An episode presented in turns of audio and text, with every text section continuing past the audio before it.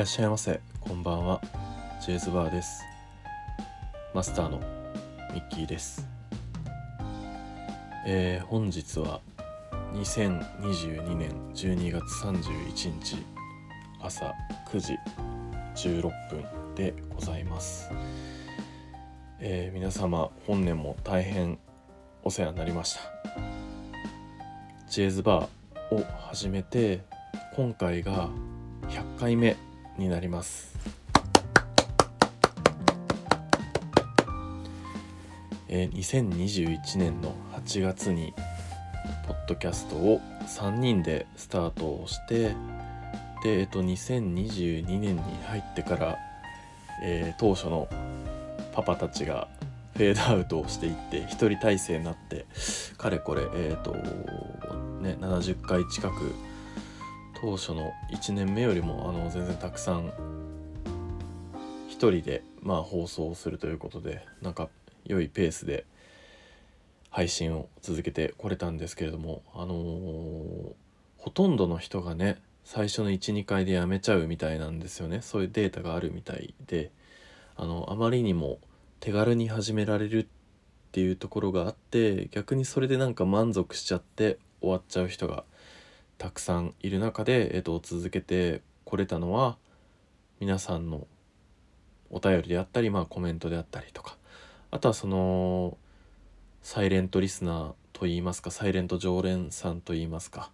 聞いてくれてる方々が、まあ、再生数を伸ばしてくれてるからモチベーション、あのを保つことができましたしおかげさまで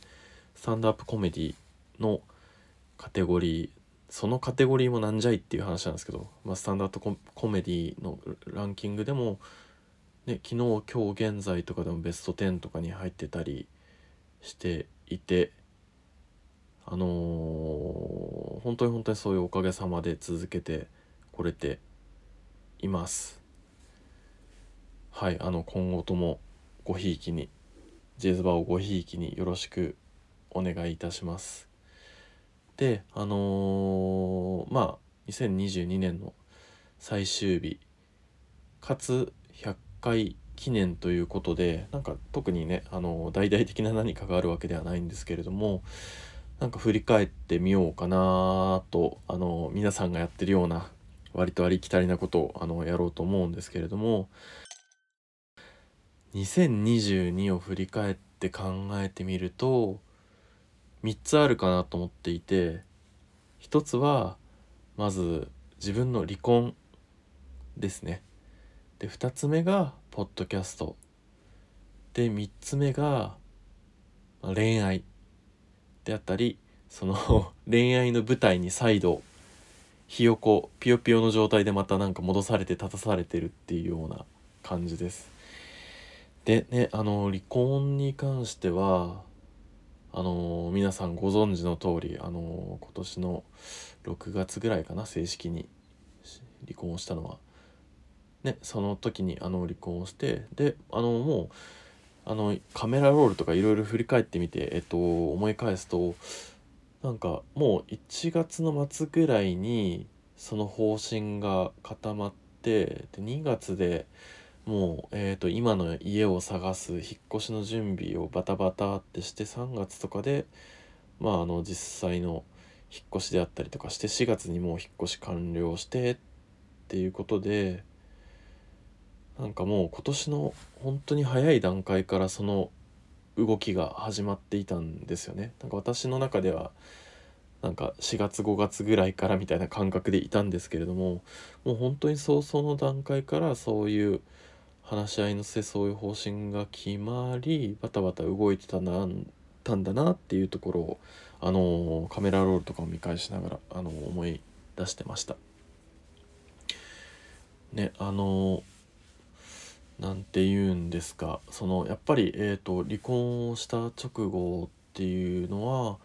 独り身に一人で住んでること自体とかもやっぱりその違和感というかあの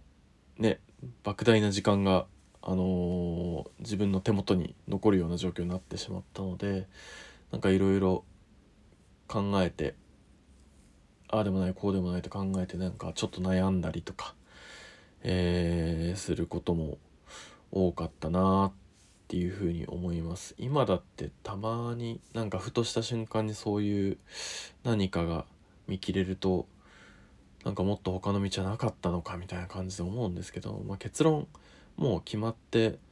あのー、一つの方向に動き出してからもう戻ることはないんですよね。ねなのでそこら辺はまあ昔に比べるともうああだこうだ考える時間っていうのは圧倒的に少なくなってきていて良い傾向だなって思うのとあとはでもやっぱりその、まあ、付き合って結婚してトータル5年ぐらいの間に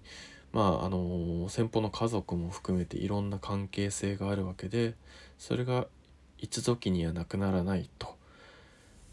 いうところもあるんですよね。例えばその向こうのお父さんお母さんとかおじいちゃんおばあちゃんは私のこととても気に入ってくれていてでえっ、ー、と全然その元奥さんとかと関係なくそのお誘いをくれたりとかするんですよね。なんか面白そうなマンションが出たから見に行こうぜとかいいあのマグロが入ったから食べに来なよみたいな。ね実際そのお家に行ったりっていうのはしてないんですけど外でお会いしたりしたことっていうのはありましたしおじいちゃんおばあちゃんはまあまあそういう事情も分かった上ででもなんか一人でもいいからご飯食べに来いみたいなこと言ってくれるのですごくありがたいんですよね。でも同時にそのね自分はもう手放したその関係性の中の枠の中なのであんまりつながりすぎるのも良くないなと思ってなので、まあ、できる限り自分からはま連絡をしないようにはしています。ね、なので早くその新しい関係性とか新しいまああのー、パートナーがね見つかってもちろんそのパートナーの方々にはそういう方か方々複数形？一夫多妻制？一夫多妻制じゃなくてたった一人でいいのでパートナーの方が見つかったらね事情を説明してももしそのパートナーの方が嫌なじゃなければそういうおじいちゃんおばあちゃんとかお父さんお母さんみたいなところともねなんかお付き合いとかまたあの再開できればいいかななんて思います。えー、3月末とか4月3月末かな？に行った占い師さんの お話では2022年は遊べ2023年は結婚する人と会うっていう風なことを言っていたのでそれを期待してちょっと頑張っていこうと思いますはい。でえっ、と2つ目はポッドキャスト。ねポッドキャストに関してもねもちろんその今年去年一昨年あ去年か。去年から始めてるので今年はねあくまで途中だったんですけどもやっぱり今年から結構加速していったなっていう感じで、まあ、放送する回が多くなったっていうのもそうなんですけれども何よりあのいろんなポッドキャスターの方々と交流ができたなっていうふうには思っております。多分もう今年の早々にえー、今年だよな。世界変態大全というポッドキャストのスペースとかを介して、まあ、倉石さんと交流が生まれて倉石さんとお茶に行って放送もちょっと一緒にあの撮らせていただいたりだとか。あとは、えっと、世界編のトミさんとやり取りするようになってトミさんと一緒にお茶したりご飯食べたりっていうことが始まってトミさんとは今年何回会ったのかな？本当に45回6回会ってますね。2人だけでも何回か。でポッドキャスターさん含めた集まりでも34回会ってるのかな。大樹さんとも。ねえ、ー、とお会いができて大樹さんとトミさんと3人で会ったこともあったしあとは電脳タイガー飯店の水木さんがいろいろ世話を焼いてくれてあのポッドキャスター同士の集まりに呼んでいただいて、まあ、片市さんにもお会いしたりだとかあとはさゆ FM のタナシンさんであったりご飯と味噌汁の京子さんであったり同じく片市さんと同じくベスト・オブ・ベストの宗男さんであったりね。あとは三茶のツアーで鍋もつのズーミンさんとお会いしたりだとか同じく三茶のツアーでクソお父さんのよだっちさんとかあのサラリーマンしんくんのトゥモローランドのしんくんとお会いできたりとか。あとはたくさんですね。ウィンラブウィンラブのケミーさんと山岡さんともお会いしたりだとか東京 OL ダイアリーのアッカさんとジェニーさんとお会いしたり。うんうんうんうん。あとはゴリチラのイクミさんもあのー、ねポッドキャスターさんのハイサークルテンプルさんと東京 OL ダイアリーさんの飲み屋さんのイベントでお会いさせてもらったりだとか。あとはポッドキャスト界の福の神であるアマンさんからは結構毎回放送を配信をするたびに DM でいろいろなんか意見をいただいたりとかしてあの本当に本当にポッドキャスターさんとの交流が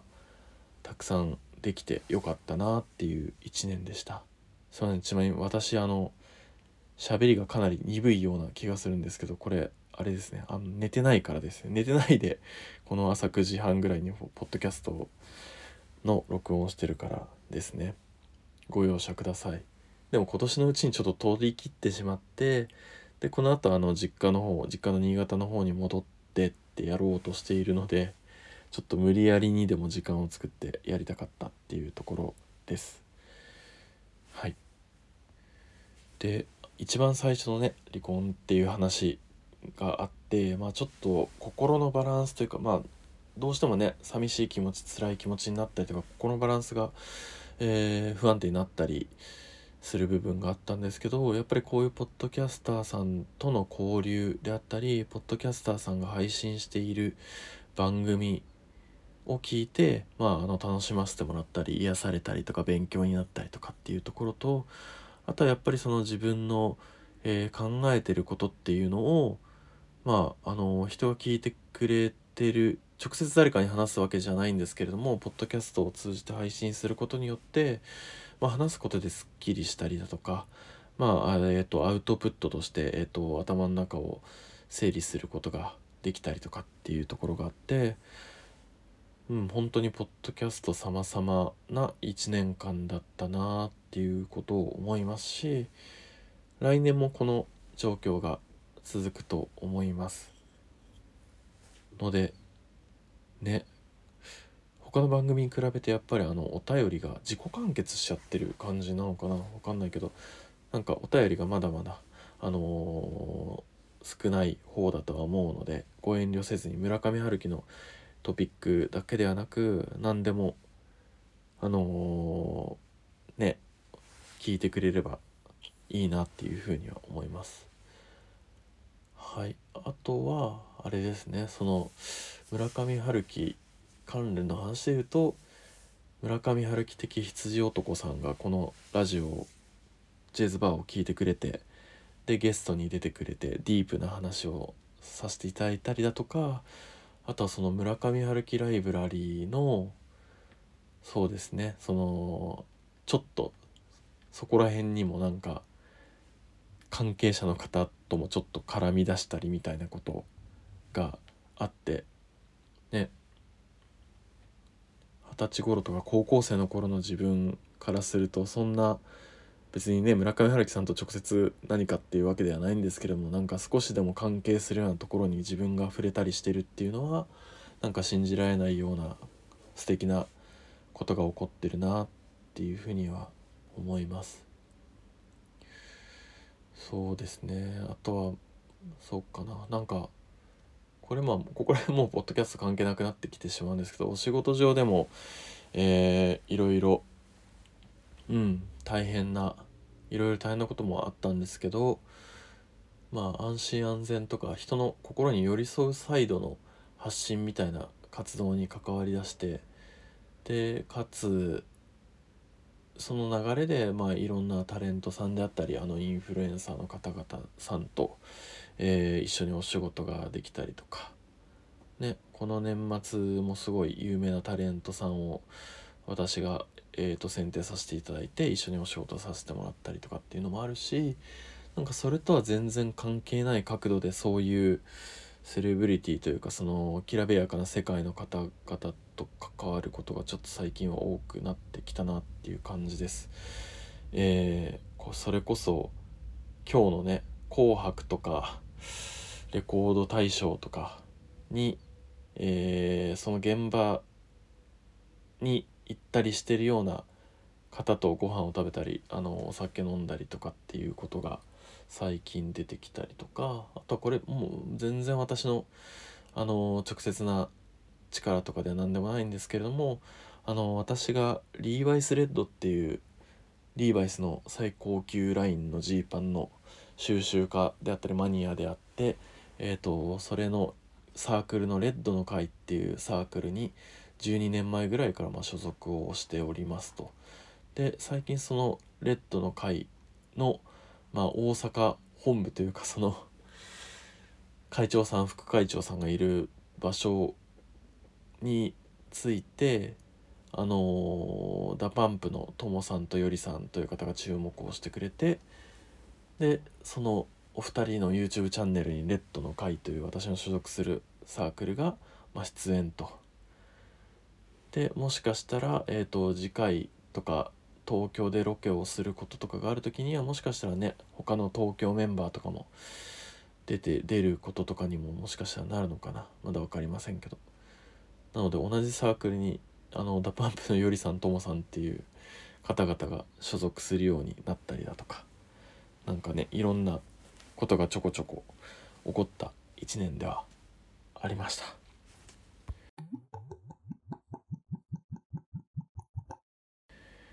はい。あとは最後3点目恋愛ですね。これももう本当になんだろうなんだろう。なんかあれですね。本当になんか全てが全てが離婚の話に 通じてくるというか当たり前なんですけどね。人生のビッグイベントで。そしてなぜか今かつその今の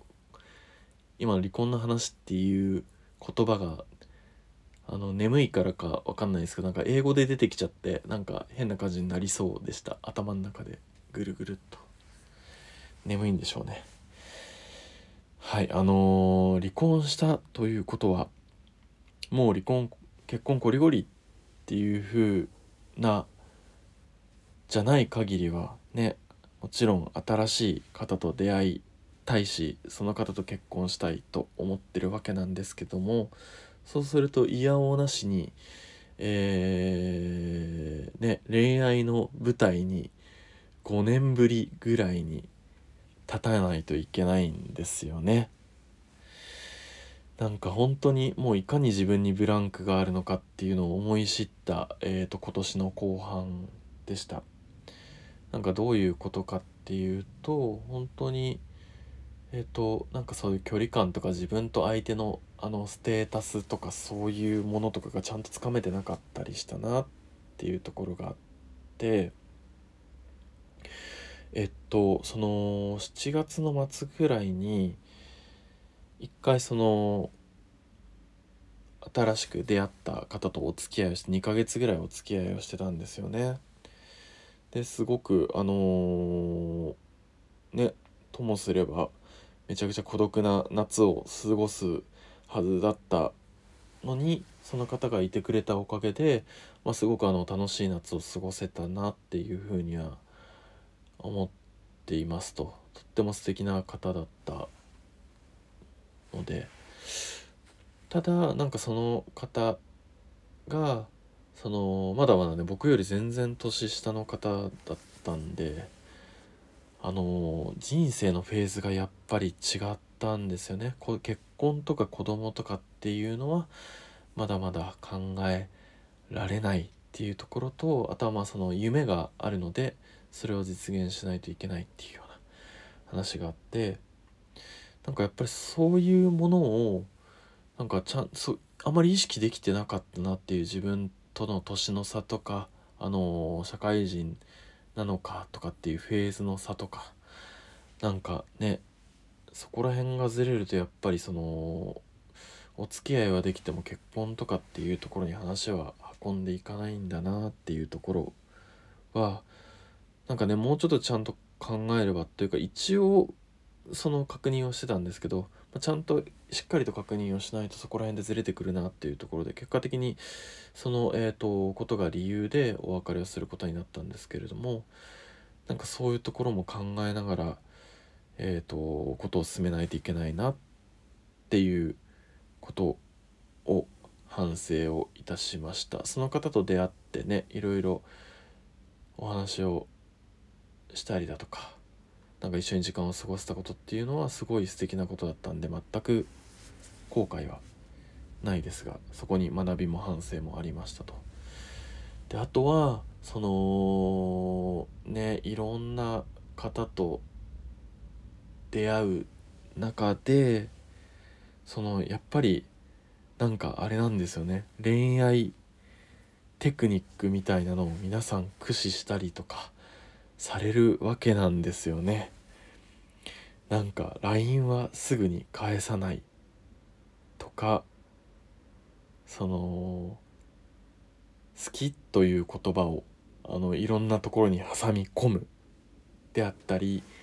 未来を想像させるような言葉を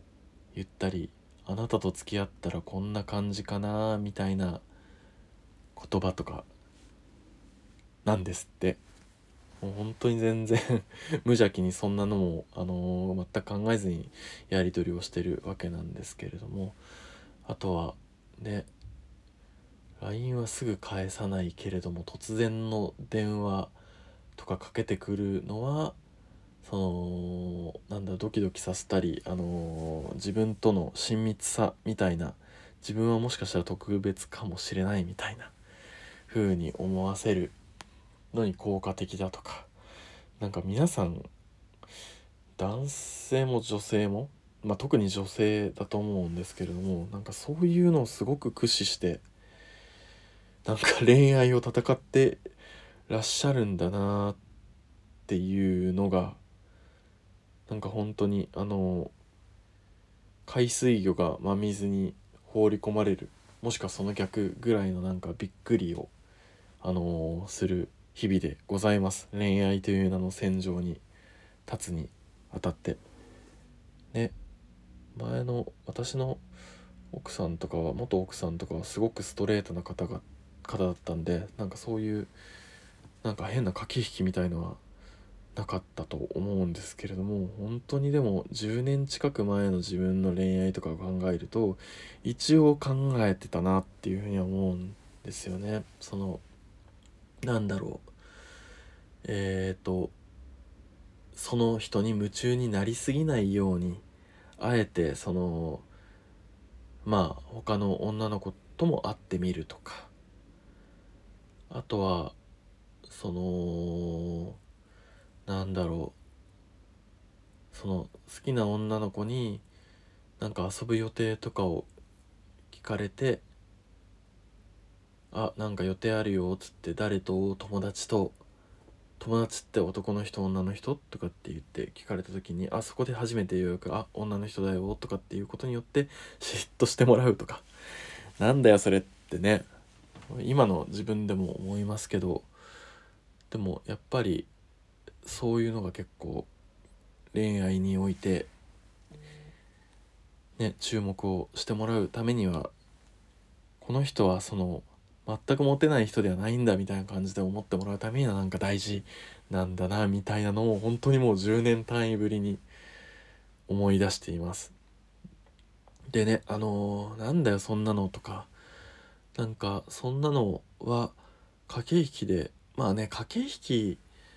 をずっとするような人とかっていうのは結婚にはね正直向いてないと思うのでそういう人を選ぶ必要はないんですけれどもなんかでもやっぱりその自分がすごい素敵だなって思った人にはあのー、自分をいいと思ってもらいたいじゃないですか。そのためにできることがあるのであればそんなのは不純だとかそんなのは真実の愛じゃないみたいなねなんかことを勝手に早がてんせずに自分がやれることは何でもやりたいなっていうふうに思うのでそういうのもなんか勉強しながらベストを尽くしていきたいなっていうふうには思います。あとはポッドキャストを褒められるとポッドキャストであったり自分の声であったり、まあ、自分の動画であったりコンテンツを褒められると自分は非常に簡単に手の上で転がされてしまうなっていうことが分かったのでそこら辺すごく気をつけて2023年は臨んでいきたいと思います。はい。ということで自分の2022を振り返ると離婚とポッドキャストと恋愛っていう感じでした。はい。え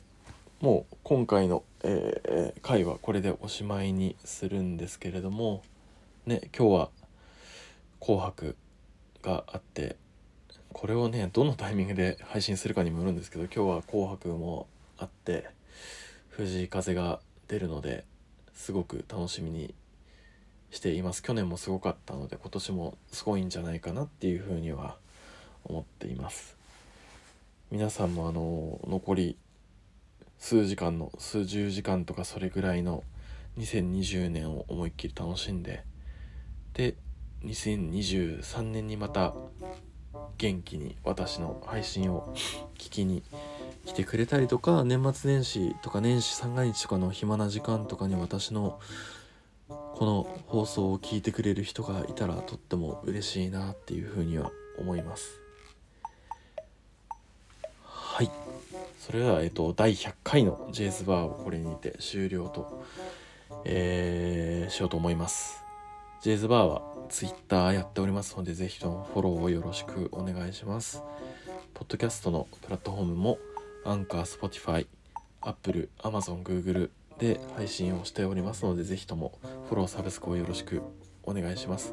それではまた2023年にお会いしましょう。ジェイズバーでした。良いお年を。